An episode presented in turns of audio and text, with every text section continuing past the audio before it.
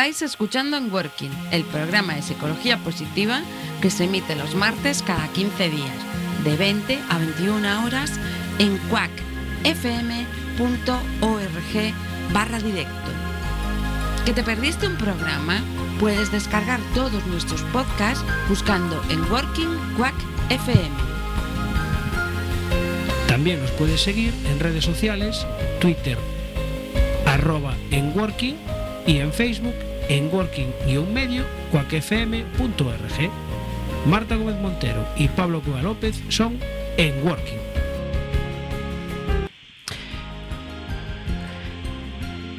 Buenas tardes, hoy es martes, martes de Working, martes 16 de octubre de 2018. Creo que ya está Pablo. Buenas noches, Marta. Hola, Buenas Pablo. noches a todos los Saludos a todos. oyentes, claro. Mm, bueno, pues hoy tenemos un plato fuerte, ¿no? También en el Working. Hoy tenemos primer plato, segundo plato y postre. Y, y, ¿Con- con bueno, vamos a vino o quedar, sin vino? Hoy, hoy vamos a quedar bien saciados, creo, Marta. Sí, ¿tú crees? Bueno, a ver, luego tendremos que dar palabra a los que escuchan, ¿no? Pero yo hoy creo que viene, viene interesante. No solamente porque estamos pues eh, de pre-congreso, Sí. sino porque bueno pues eh, hoy contamos con un invitado pues de, de excepción no De, de lujo, como siempre. claro claro ¿Mm? Buenas tardes, Pablo. muy buenas tardes Jorge Yo con ese menú que prometes no sé si llegaré al postre. bueno mira tú por si acaso eh, lo que vayas pillando del plato tú esto da buena cuenta de ello Vale, ¿eh? vale. Bueno, vamos a contarle a nuestros oyentes que hoy vamos a hablar de empatía. Exactamente. Eh, ya creo que en alguna otra ocasión hemos hecho algún eh, experimento hemos introducido un poquito el tema pero hoy eh, nos vamos vamos a profundizar verdad Marta Sí, porque además vamos a hablar, mm, está nuestro técnico contactando ya con nuestro invitado de hoy, que es Luis Moya Albiol. Y que, bueno, si ya lo tenemos en línea para que nos escuche, No sé, hasta que me avise Jorge, me pide un segundo que está comunicando con él y nos avisa. perfecto Ya lo tenemos. Eh, bueno, Pablo, creo que tenemos ya a nuestro invitado de hoy en, en línea. ¿eh? No sé, a ver, Luis. Veamos así. Buenas tardes, Luis. Hola, buenas tardes. Hola. Bueno, pues Marta, tenemos hoy el placer de contar con Luis Moya Albiol, que de niño disfrutaba haciendo teatro. Le gustaba ponerse en el lugar de los personajes para acercarse a su forma de sentir, de pensar y de actuar. Le llamaba la atención lo diferente, lo novedoso, y quería comprenderlo. Sin saberlo, trataba de empatizar con los demás, tomando su perspectiva mental y acercándose a su forma de sentir. Más tarde, y esto no te sorprenderá, decidió estudiar psicología, Bueno, eh, su pasión y su vocación, y una de las decisiones más acertadas de su vida, tal y como él mismo indica. ¿no? Entonces, a partir de entonces, eh, pues eh, que ha pasado bastante tiempo, entiendo, Luis, eh, pues actualmente eres catedrático de la Universidad del Departamento de Psicobiología de la Universidad de Valencia, eres doctor en Psicología y premio extraordinario de doctorado por esa universidad, impartes docencia en los eh, estudios de Psicología y Criminología, director también del primer máster de Neurocriminología de la universidad. Diriges un equipo de investigación sobre neurociencia social, centrado tanto en el estudio de estrés social como de la violencia, así como de la cooperación, la neurofelicidad y de la empatía, razón por la que pues eh, te hemos invitado al programa de Working de hoy. Has publicado más de 100 artículos en revistas científicas, dirigido proyectos de investigación y eres autor de eh, varios libros, entre los cuales pues destaca eh, el de La empatía, publicado en 2014, y el La empatía en la empresa, eh, publicado en 2016. Eh, razón por la cual, pues eso, decía que queríamos tener una conversación contigo sobre, sobre pues, todos esos conocimientos que tienes, eh, tanto personales, tal y como ven- ven- se describía en tu trayectoria, ¿no? Como científicos desde, desde tus estudios en la universidad, ¿no? Y entonces, bueno, eh, esta era un poco la idea, Marta, de charlar con, con Luis eh, sobre estas cuestiones. Sí, además, bueno, es una suerte que Luis nos haya podido atender, porque teníamos muchísimas ganas mm, de conocerlo, de que interviniera en Working, porque seguimos sus, sus publicaciones muy de cerca, ¿no? Entonces, Correcto. pues, nada, si os parece, centramos ya la conversación. ¿eh? Y Luis, nos gustaría hacerte una primera batería de preguntas, después de que definieras para nuestros oyentes y para nosotros mismos qué es la empatía. ¿no? En realidad, somos todos empáticos. ¿Qué variables activan o desactivan la respuesta empática? Porque, bueno, nos fijamos en la portada de tu libro, La empatía, que afirmas que las personas empáticas son más queridas y más felices. ¿Podrías explicarnos en qué te basas? Ya sé que son muchas preguntas, pero nos Mm. queremos Es una saber batería, todas. es una batería, Luis, Muy bien. lo habíamos confesado. Muy bien, bueno, pues intento contestarlas a, a todas. Eh, en principio, bueno, pues la empatía, como un poco ya, ya ha comentado Pablo cuando, cuando estaba diciendo, como, yo- como yo decía, que, que expresaba ¿no? La- el acercamiento a las personas, tiene dos componentes. Un componente que es más cognitivo y otro que es ma- más emocional. Y sería la capacidad de ponernos en el lugar de los demás, tanto en sus pensamientos, que sería ese primer componente, como acercarnos a, su forma de sentir. Eh, hay todos tenemos la capacidad de ser empáticos y empáticas, pero unos más que otros en función de distintas variables. Algunas de ellas son biológicas y nos vienen relativamente dadas y otras pues son más ambientales. Pero en cualquier caso todos tenemos la capacidad de mejorar y de ser más empáticos. Que se activen unas u otras eh, variables pues eh, dependerá un poco de, lo que nos ocurra en el ambiente. Eh, generalmente pues cuando oímos una llamada de auxilio estamos preparados para responder, para ayudar y para pues mostrar esa respuesta empática y altruista.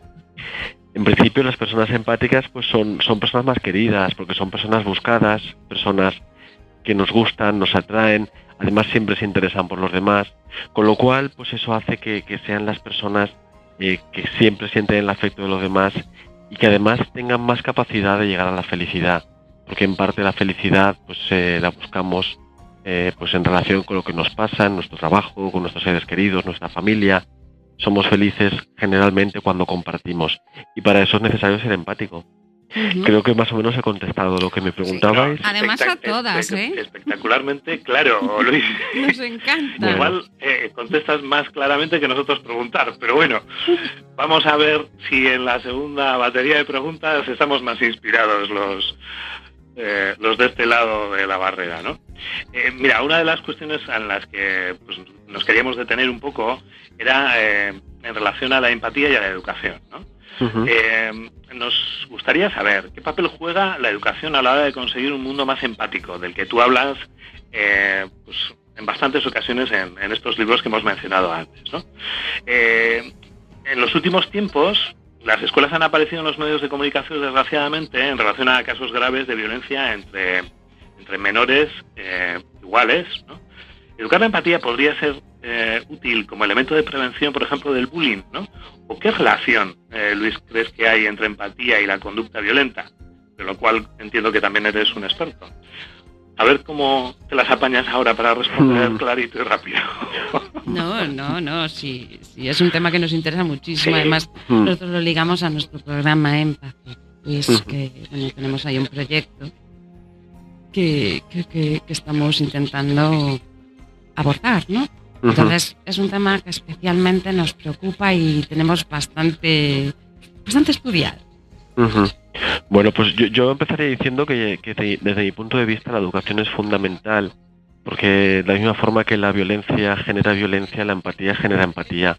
Una educación en empatía haría que fuéramos todos mucho más libres, mm, libres de, de prejuicios, más tolerantes, eh, que, no emprendiésemos acciones hostiles hacia los demás y que por tanto pues redujese la violencia. De alguna forma, empatía y violencia lo que hemos estado viendo es que comparten circuitos cerebrales y también comparten sustancias químicas como la oxitocina, la testosterona y otras sustancias que están implicadas en, ambos patrones. Una persona que es, educada en la, en la empatía eh, desarrolla un cerebro mucho más empático y eso hará que con mucha mayor probabilidad sea menos violenta. Cuando falta la empatía, cuando no se educa en empatía, es mucho más probable que aparezca esa conducta violenta. Y es lo que ocurre en muchas ocasiones pues cuando aparece el bullying. Eh, el bullying muchas veces es consecuencia de que hay falta en la educación. El bullying por distintas razones, sea por razón sexista, racista, porque alguien sea como sea. Al fin y al cabo es una forma de, de desprestigiar o de rechazar o de agredir a la otra persona. Por lo tanto, yo creo que que sería fundamental. A lo mejor estamos muy muy preocupados pues, pues por, por educar y que nuestros hijos sepan muchos idiomas, sepan, hmm. tengan muchas habilidades, muchas extraescolares, pero yo creo que lo que hace realmente falta y además de forma transversal, independientemente que sean escuelas públicas, privadas, religiosas o no, o, como sean, es una educación fuerte en valores que realmente eh, fomente el respeto y la igualdad de todos y, el respeto a la diversidad, porque somos muy diversos, claro. Entonces, Luis, eh, mm. eh, educar en valores es un puntal, ¿no? Por lo que te estamos escuchando, ¿o, no? Desde mi punto de vista, sí. El valor es eh, pues referido a todo lo que sería tolerancia, respeto, el, el, respetar la diferencia, pues el hecho de que no hay unas ideas mejores que otras, siempre y cuando no se haga daño a los demás. es una forma un poco, pues también de, de dar a la persona, pues esa, esa posibilidad de que, de que sea empática y también hacerla más fuerte, porque al final las personas violentas suelen ser más inseguras, más mm. infelices. Y la, la, respuesta violenta es una respuesta de agresión cuando no puedes gestionar tus propios intereses, impulsos o deseos. Nos lo está diciendo, estamos hablando con, con Luis Moya Albiol, que es un profesor del, del máster en neurocriminología. Todo esto está muy estudiado por Luis, ¿no? Y tiene mucho que ver con, criminales, ¿no? Con las conductas criminales, lo que estás diciendo, ¿no? Sí, bueno, la conducta criminal y violenta pues nos sería ya llevado a extremo, ¿no? Pues cuando se puede incluso delinquir. Y, lo que pretende la neurocriminología es, pues, eh, de alguna forma, pues estudiar todas las variables eh, psicobiológicas, incluyendo, pues, cuáles son nuestras predisposiciones y que nos ocurre en el ambiente para intentar prevenir, eh, tratar y también pues diagnosticar. Y sobre todo pues, con una visión desde lo que es lo que trabajamos nosotros que es de la psicología positiva o neurocriminología positiva que sería que qué podemos hacer pues para fomentar esas fortalezas es decir, por eso le veo tanta importancia al tema de la educación, porque cuando ya tenemos eh, la violencia o, el bullying ¿no? en etapas adultas, se pueden hacer muchas cosas, pero si empezásemos desde el principio, pues yo creo que se llegarían a muchos menos actos violentos. Y estaríamos construyendo un mundo mejor, ¿no? Eh, bueno, pues estaríamos construyendo un mundo más empático, que a, mi forma de ver las cosas es un mundo mejor. Yo creo que a la de, a la de muchos, ¿no? De, de nosotros yo, desde luego suscribo esa opinión, Luis. Yo también entiendo que la empatía, pues, eh, haría desde luego un mundo más, más eh, agradable de ser vivido, ¿no? Que hay muchas ocasiones en las que, bueno, pues eh, uno observa a su alrededor y dice, mm. bueno, mm, esto no va todo lo bien que yo quisiera, ¿no? Mm. si te parece, Luis, vamos a abordar también un asunto, bueno, pues aunque luego igual en otros momentos podamos eh, profundizar más, nos apetecía eh, tratarlo porque es de actualidad e incluso polémico, ¿no? Y en concreto me refiero a la gestación subrogada. subrogada. ¿Qué podrías aclararnos en torno a la investigación sobre empatía en ese tipo de situaciones? Que de hecho, pues tú tienes varios trabajos publicados sobre el tema.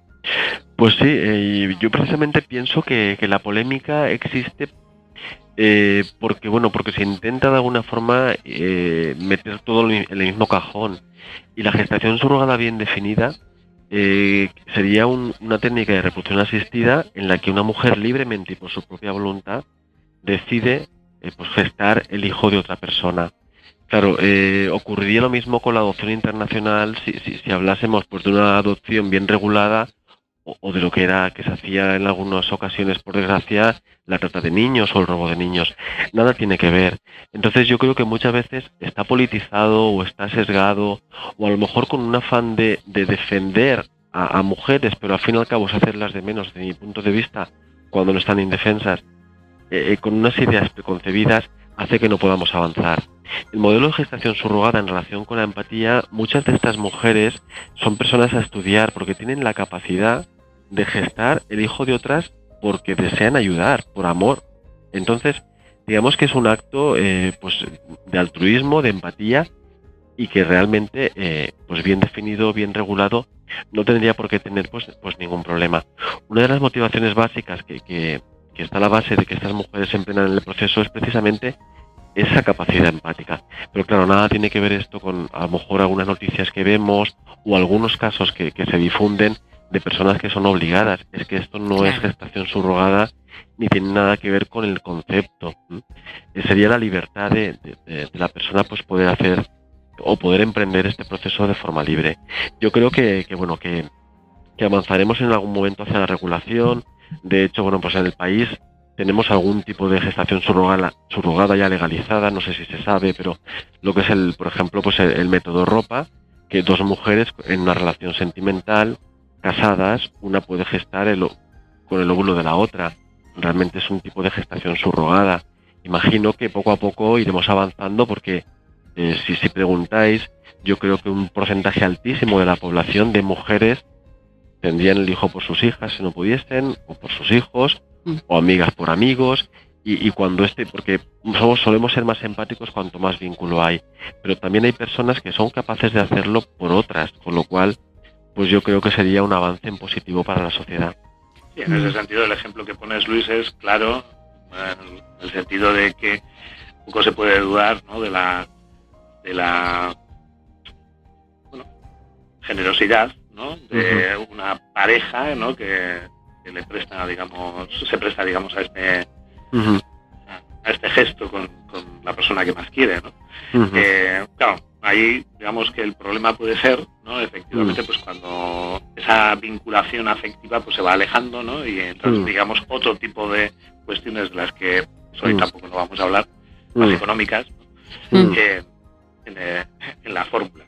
Claro, claro, pero yo lo que sí que entiendo es que, bueno, eh, yo ahí tampoco soy capaz, tampoco me siento no cosas como yo regularía, otra cosa es que yo no me sentiría capaz de juzgar, pues igual que cuando una mujer dona óvulos y cobra por ello, o un hombre dona esperma, o, otros tipos de... Yo ahí no me siento capaz de juzgar. Lo que sí que, lo que sí que quiero decir es que el proceso bien regulado y bien llevado a cabo supone un avance social en el que todas las partes están felices y todas las partes están bien. Entonces, mm, de alguna forma creo que sería un avance en positivo, pues como, como han dicho ya muchos políticos y, entiendo a lo mejor pues que, que, desde algunos sectores de la sociedad pues por una parte el conservadurismo y por otra parte el feminismo malentendido desde mi punto de vista, porque yo creo que una mujer tiene la capacidad de decidir lo que, lo que quiere hacer con su cuerpo, siempre y cuando no se le esté coaccionando o no se le esté explotando, ¿no? Y, y, y más si es un acto de este tipo. Esa es mi forma de entenderlo y mi forma de verlo. Y también os digo pues que es el resumen de muchas investigaciones que se han hecho en Estados Unidos después de 40 años de, aplicar la técnica, en el que lo que aparece como motivación básica de las gestantes, cuando además está todo muy controlado y regulado por psicólogos, abogados, especialistas muy buenos, aquí también los tenemos, que deciden qué personas pueden entrar en el proceso. Y es que a veces oyes hablar y parece que esto lo haríamos a las bravas, que se mm. explotaría mujeres. a ver, aquí en España contamos, eh, contamos con psicólogas maravillosas, muy bien formadas, que tendrían la capacidad de decidir, y lo mismo pues abogadas y abogados, para poder entrar en el proceso y, y, poder regularlo, ¿no? Es un poco, pero bueno, a lo mejor se me está yendo el, el mm. tema de lo que querías comentar. ¿no? la verdad que, mm. bueno, eh, mm. nosotros somos conscientes de que mm. el, lo que es la empatía eh, tiene muchos campos. ¿Por qué? Porque en cualquier campo donde existan personas, ¿no? Donde estén personas implicadas. Claro. Y entonces, bueno, nosotros creemos que cada cosa que nos dices es objeto de un programa, de un networking enterito, ¿eh?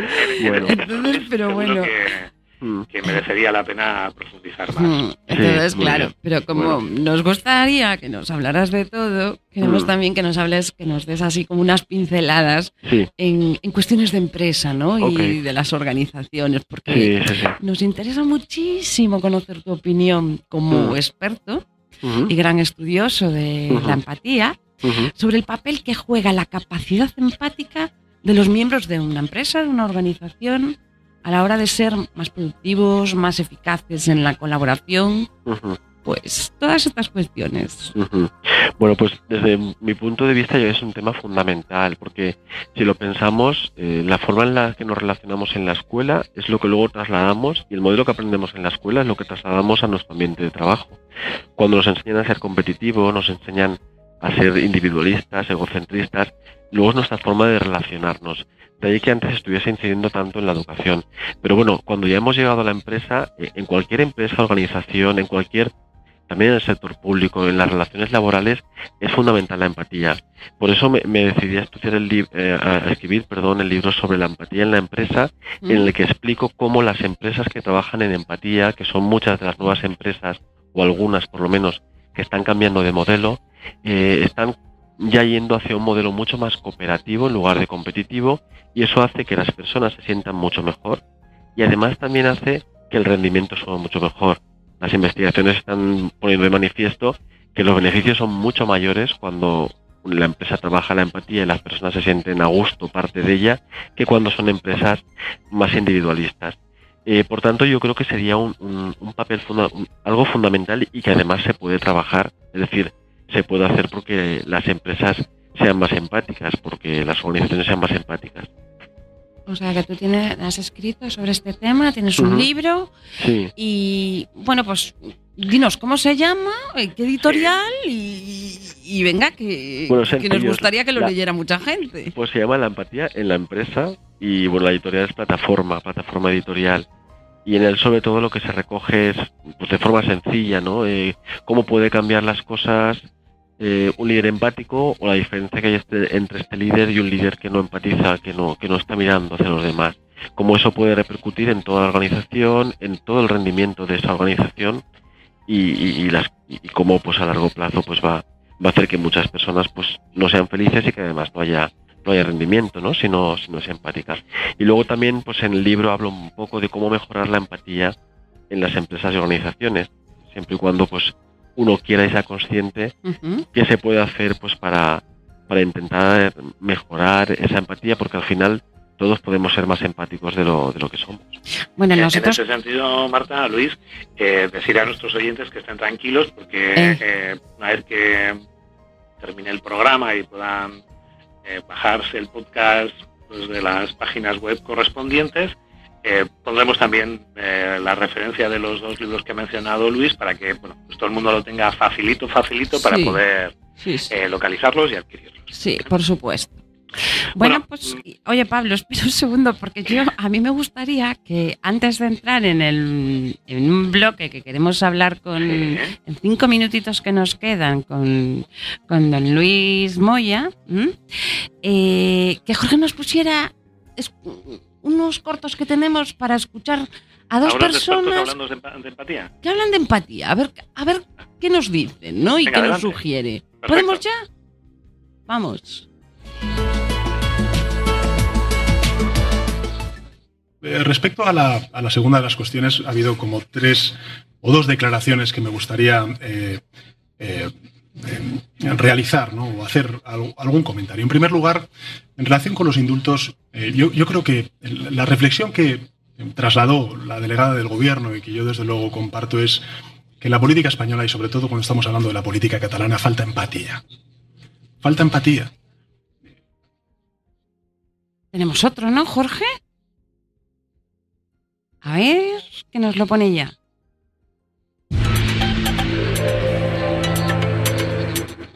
Unirme al dolor de todas las personas que estamos viendo la terrible brutalidad que significa el hecho de que los seres humanos se olviden de que son hombres y que están frente a hombres, tengo que insistir en que necesitamos gestores, necesitamos políticos que valoren la vida, que valoren la paz. Es decir, que tenemos todos que hacer un esfuerzo para quitar de, nuestra concept, de nuestros conceptos y de nuestra imaginería el concepto de la guerra. Y es en, el diálogo, en buscar siempre alternativas para hacer posible que haya una empatía, para intentar ver en el otro a un ser humano y hacer lo imposible. Lo dejamos ahí.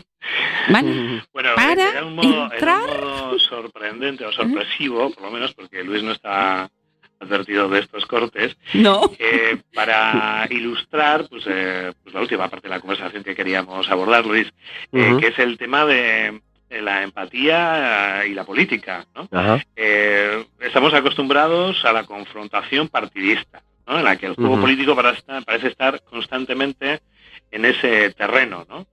Y, y este, por tanto, no parece que sea pues, el lugar más adecuado para que uno se comporte de manera empática. ¿no? ¿Cómo podríamos distinguir líderes empáticos capaces de llegar a consensos o a adoptar soluciones mucho más conciliadoras, integrando de algún modo ¿no? a, a sus eh, oponentes? ¿no? ¿O cómo podríamos mejorar la capacidad, capacidad de diálogo empático de nuestros políticos? Y esto es de cum laude la respuesta, me refiero. Necesitamos un programa entero, pero nos quedan cuatro minutos Bueno, o yo- tres. Yo creo que podemos, eh, el próximo libro me lo voy a pensar sobre la, la empatía en la política, Ah, no, porque Re- realmente sí que creo que da para pues para mucho no Eh, yo, yo resumiría un poco diciendo que bueno que, que- que la empatía es, es una cualidad humana una capacidad humana que nos hace eh, dedicarnos generalmente a ciertas profesiones Eh, entiendo que en política debe haber personas que, que, bueno que, que sean empáticas o sea yo yo desde luego no tengo la, la mínima duda de que habrá personas empáticas lo único que por lo que yo tengo entendido y por lo que he observado y, y- y- un poco pues eh, la información ¿no? sobre cómo funciona el tema de la política, eh, para llegar a ascender en política, precisamente las personas que ascienden más, pues eh, no se, se caracterizan pues por tener ciertos rasgos, ciertos rasgos que en muchas ocasiones pues no son empáticos. Eso puede hacer pues que muchos de los eh, muchas de las personas que veamos eh, eh, en política pues pues no sean empáticas. Yo estoy totalmente de acuerdo con, con- con las dos afirmaciones que han hecho. Hace falta mucha empatía en la política. No olvidemos además que los políticos luego van moviendo muchas personas con sus argumentaciones, sus seguidores o las personas que de alguna forma pues pues se sienten identificadas con los partidos políticos. Y claro, eh, tú puedes de alguna forma decir con asertividad lo que piensas de otras ideas, pero desde luego no eh, despreciando, no tam- tampoco valorando, prejuzgando, sino de una forma mucho más conciliadora. Entiendo que con, políticos más conciliadores pues irían las cosas mucho mejor y realmente creo que es algo que, que- que tendríamos que tener porque al fin y al cabo los políticos pues los pues cobran un sueldo de lo que perciben de lo que hacemos entre todos de lo que entre todos ponemos y están ahí para representarnos que yo creo que se les olvida. Están representándonos para intentar de alguna forma mejorar las cosas no para eh, estar eh, pues continuamente pues en, en batallas ideológicas que están bien que haya debate pero yo creo que desde otra posición porque bueno pues ya vamos superando en el siglo XXI muchos temas y, creo que esa confrontación pues no nos lleva a nada. Entonces eh, de algún modo pues quizá a lo mejor se podría de alguna forma pues intentar no El- a la hora de seleccionar a los a, lo- a los grandes políticos pues que fueran empáticos. Yo creo que nos iría nos iría mucho mejor O incluso a la hora de votarles, ¿no? Porque igual a la hora de elegirles pues es un poco más... A ver, hacer un estudio, ¿no? No, Sí. De, de, a ver, función, el pues, perfil, de los- perfil empático de, de Claro. los candidatos. sabéis lo que ocurre que lo contrario a la empatía llevado a extremos la psicopatía Ah. porque el psicópata no tiene no tiene empatía entonces qué ocurre que eh, hay grandes organizaciones y no estoy hablando de nuestra política sino en general Hmm. grandes empresas el modelo competitivo que ha hecho Mm. pues que tradicionalmente las personas que menos se preocupaban por los demás Sí. que podían tomar una decisión en la que muriesen personas se quedasen sin casa y dormir tranquilamente porque no tenían remordimientos Eso es. que es una característica de la psicopatía, las personas con psicopatía o rasgos psicopáticos que vivían dentro de la, del sistema, sabían mentir y a, a raíz de ello robaban, etcétera, pues entraban en puestos de poder. Por eso es tan importante un cambio de modelo en lo que serían los políticos, los directivos y cualquier persona que tuviese poder. Para que la sociedad cambie es necesario que se produzca ese cambio en todos los campos. Mientras las personas que tienen esos rasgos sigan pudiendo alcanzar puestos de poder, es difícil que tengamos un mundo empático, porque no lo son, no les nace. Bueno, se nos Mm. acabó el tiempo. Se acabó. Sí. Bueno. Yo, yo tenía Eh, dos o tres preguntas ahí, es- pero ya veo que no me van a dar eh, ocasión hoy, Marta. Mm, Bueno, hoy no, pero quizá eh, Luis Moya quiera acompañarnos en otra ocasión, porque Eh, la por supuesto. verdad... Buscaremos el momento porque que desde es luego, Luis, eh, yo tema- encantado escuchándote. Mm, No porque no tuviera nada que decir o que apuntillar o preguntar, ¿no? Sino porque eh, me parecía muy interesante todo lo que nos has estado contando. Sí, y bueno Luis, darte las gracias desde Working de tu amabilidad, de, de tu generosidad por todo lo que nos has contado y transferido hoy. Y bueno, invitarte de nuevo y por nuestra parte nada más. Muchísimas gracias. Un abrazo muy fuerte. Bueno, muchas gracias a vosotros. Ha sido un, un auténtico placer y os deseo mucho éxito con vuestro programa. Pues nada, hasta muy prontito, Luis. Estamos en contacto. Hasta pronto.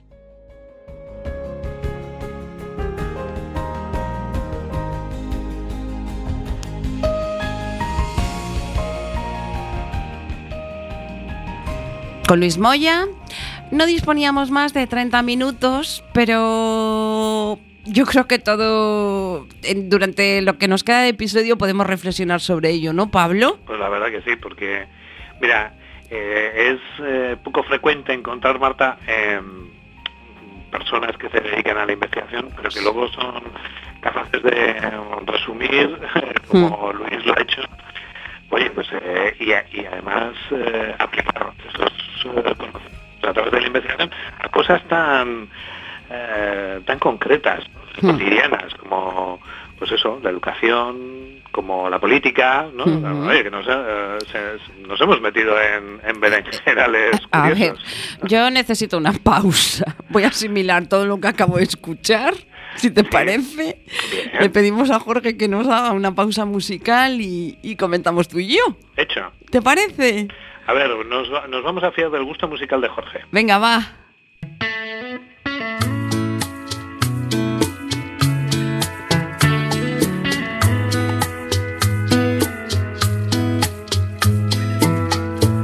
Hay mentiras en los labios, hay mentiras en la piel. Qué dolor. Hay mentiras, hay amantes que por instantes de placer ponen su vida a temblar. Hay mentiras compasivas, hay mentiras por piedad que no quieren lastimar. Hay mentiras que nos hieren de verdad.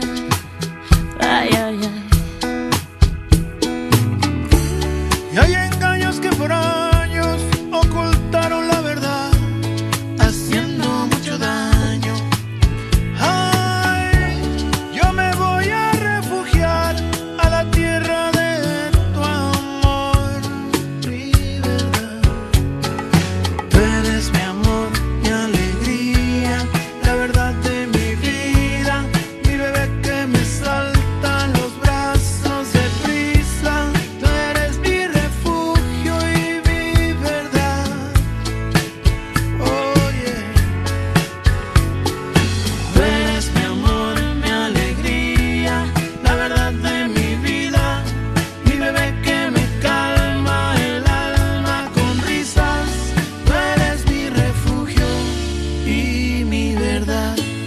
Hay mentira en la mirada, hay mentiras en la piel.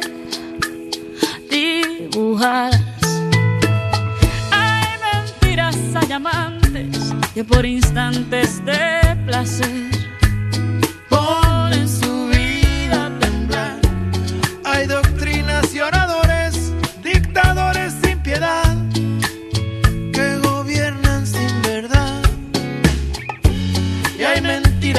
diarios,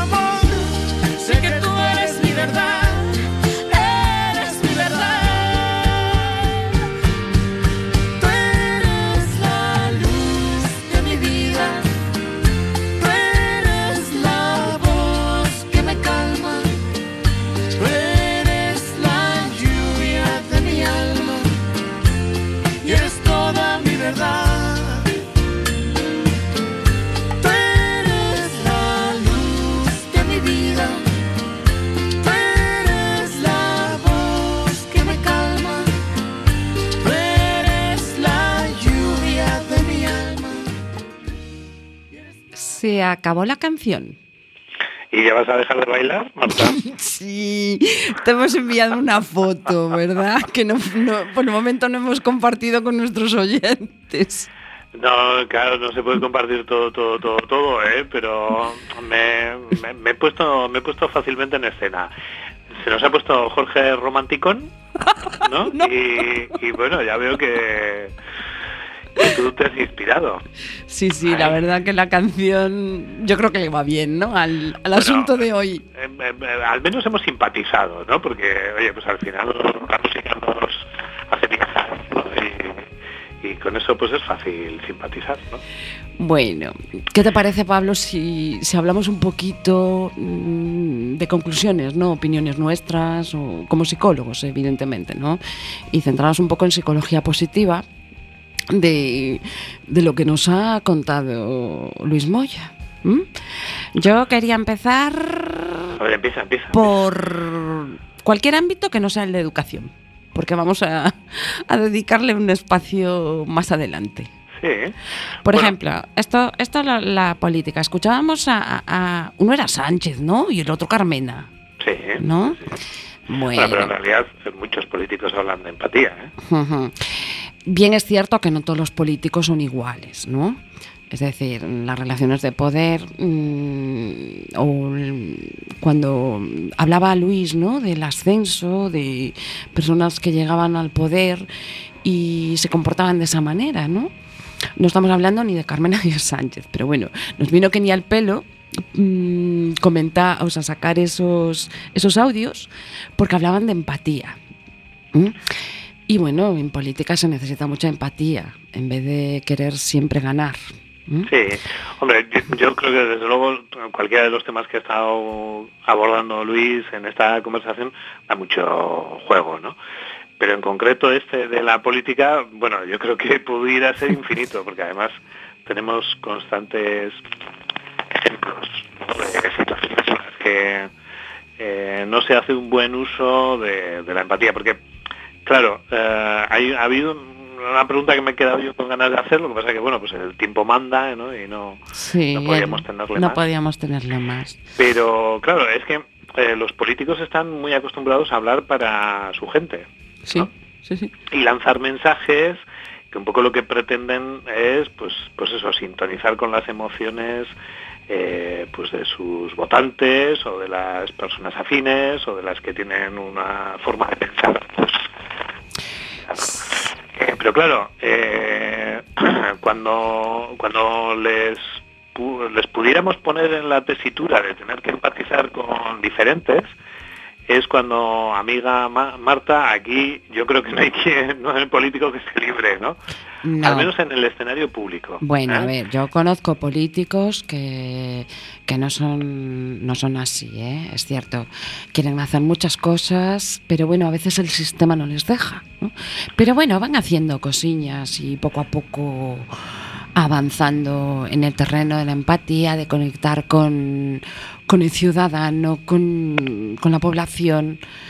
Pero bueno, Claro, yo creo que estamos dicho, en el buen camino. Con, el ciudadano, pero con el rival político, Ah, yo aquí claro. te reto en antena que me pongas un ejemplo la- la- en el próximo programa Mm. de hablo de, de políticos que en su faceta pública Mm. eh, oye pues reconozcan una virtud de un, de un contrincante o de un oponente no Eh, yo que suelo estar bastante atento a estas cosas te digo que las hay pero son son bueno contadísimas con los dedos de una mano seguramente por lo que dices no porque el propio sistema pues no te no te favorece que esto sea así pero yo sinceramente si nos están escuchando ahora algunos políticos Ojalá. les diría que eh, Que se compren los libros de, de ganar. Luis, ¿no?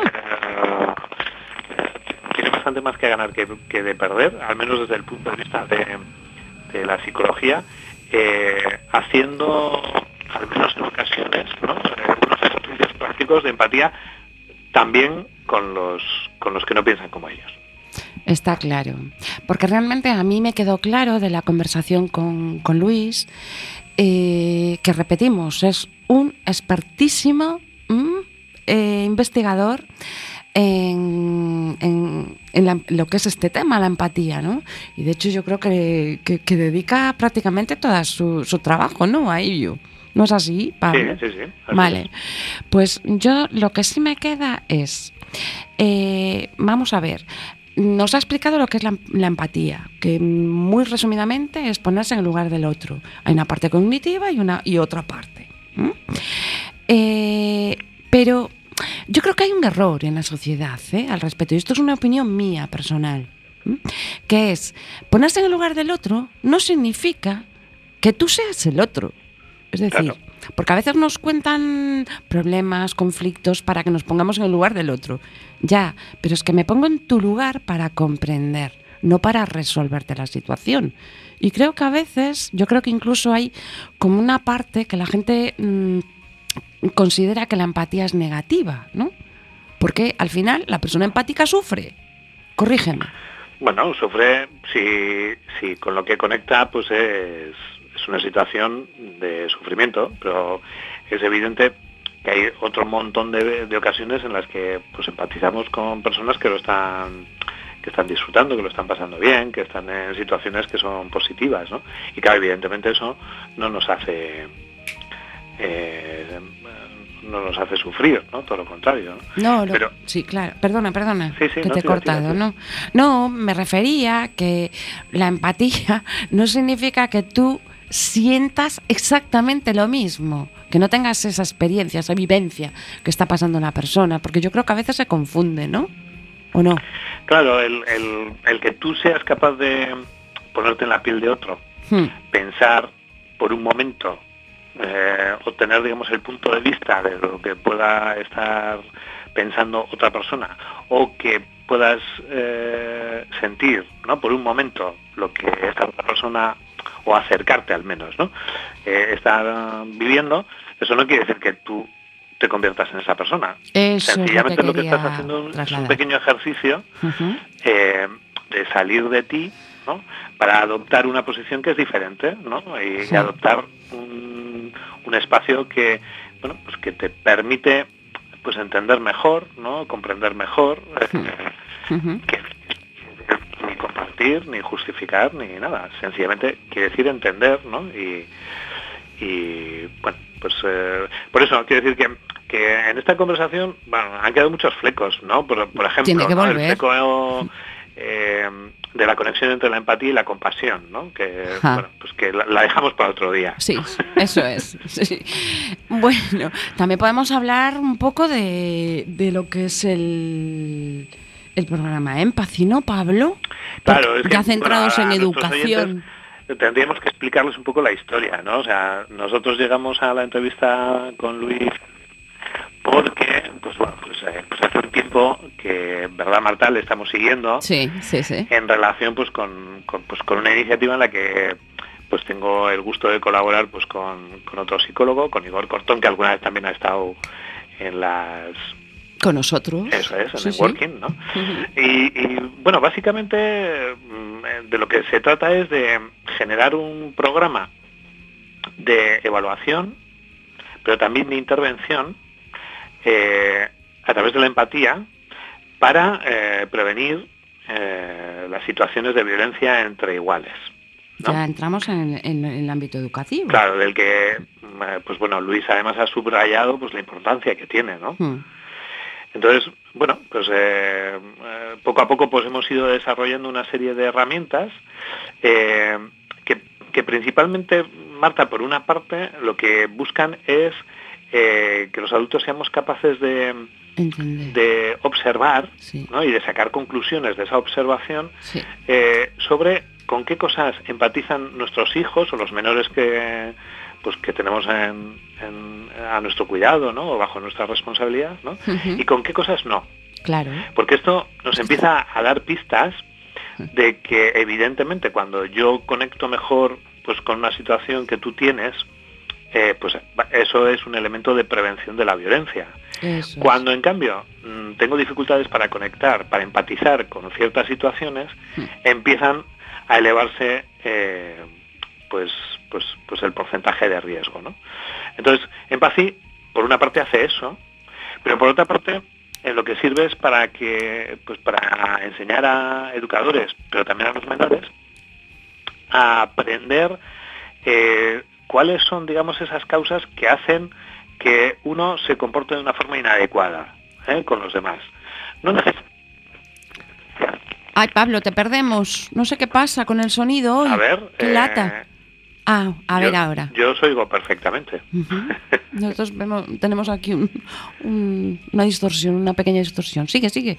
No, pues eso, eh, te decía que, que se trata también de que los menores y que los adultos podamos acompañarles y ayudarles ¿no? a identificar cuáles son esos elementos que hacen que no podamos eh, empatizar y que por lo tanto eh, recurramos más fácilmente a la violencia a la hora de resolver nuestros problemas con los demás. ¿no? Y entonces eh, la propia metodología habla de, de la figura del ogro, ¿no? El ogro Sí. que es para los niños pues pues pues un personaje, ¿no? Un personaje feo, es un personaje eh, que que bueno pues pues pues eh, se comporta de forma malvada, ¿no? Entonces eh, eh, hemos identificado una serie de ogros, ¿no? Eh, para que ellos entiendan con rapidez eh, cuáles son esas causas que nos llevan a tratar mal a las personas, que en principio hemos identificado que son cinco. ¿Tú, tú te atreverías a decir a- a alguna que te pueda parecer a ti? A mí. Sí. Pero es que yo me lo sé. Ah, bueno, pues, pues, pues entonces ¿No? ayúdame a decirlo. A ver, yo creo que va- va- de- detrás de eso puede haber una carencia de cariño, ¿no? claro, claro. Por ejemplo. En, en principio, eh, nosotros eh, a, a través un poquito de bueno, pues del diálogo con los menores y un poco de lecturas y, y investigación, ¿no? En bibliografía, hemos visto que hay eh, pues cuatro, cinco, seis elementos que son básicos, ¿no? Uno es eh, el que alguien nos cae mal, Eso ¿No? es. Ah, Entonces- sí, el, el- ya estás diciendo el nombre de los personajes, claro. Claro, ¿no? Entonces, bueno, le hemos llamado el, el ogro Caem, ¿no? A este. Eh, porque hay muchas veces que el mero hecho de que alguien te caiga mal es razón suficiente para que nos metamos con él, ¿no? Claro, porque Pero claro, no- si somos capaces de identificar que, eh, bueno, pues alguien nos cae mal y que no todo el mundo nos tiene por nos qué tiene caer por qué bien, caer bien, ¿no? claro. y que hay distintas alternativas para podernos relacionar con las personas, incluso con las que nos caen mal, pues, pues estamos avanzando, ¿no? Claro que sí. Eh, hay otro ogro que le hemos llamado Pau, de poder, de power, De Power, eh, sí.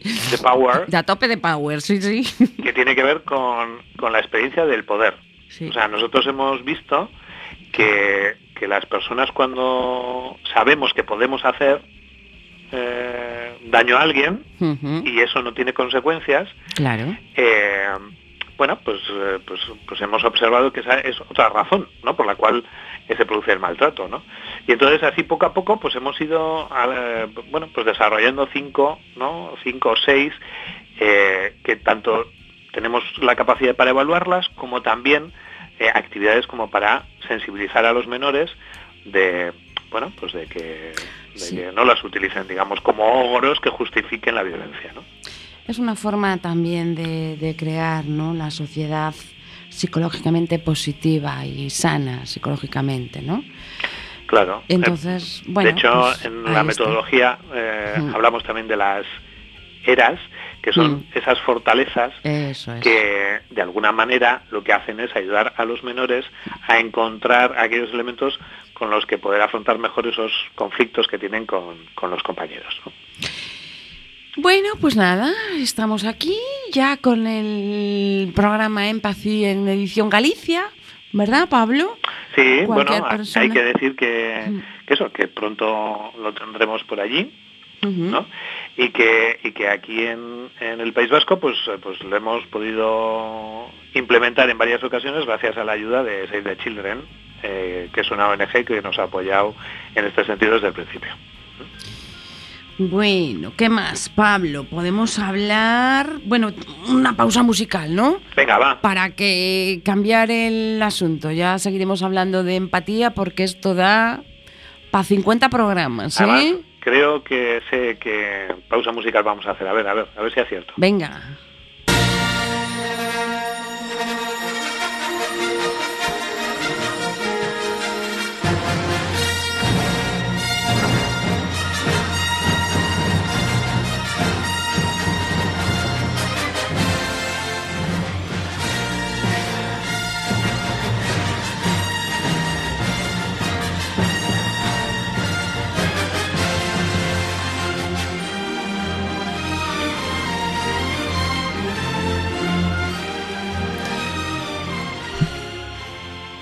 ¿Por qué hemos puesto esta sintonía? Porque Yo ya me lo sé. vamos a hablar del Congreso de Psicología Positiva, pero enfocado a que Pablo va a estar allí. Yo no puedo ir. Es la primera vez que me lo pierdo, pero bueno, no puedo ir. Yo, yo puedo. Jorge, tú vete si quieres, sí.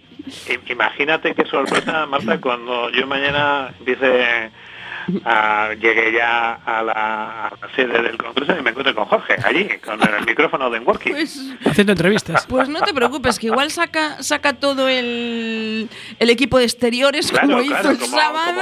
como habéis, ¿eh? eh, habéis estrenado este fin de semana el equipo de exteriores, pues ahora ya... Sí, Ya sabemos cómo funciona, ¿eh? Ya estamos preparados para sacar el equipo exteriores de Quack FM a la calle. Montamos un working en directo desde Madrid, pero en un Plis Plus.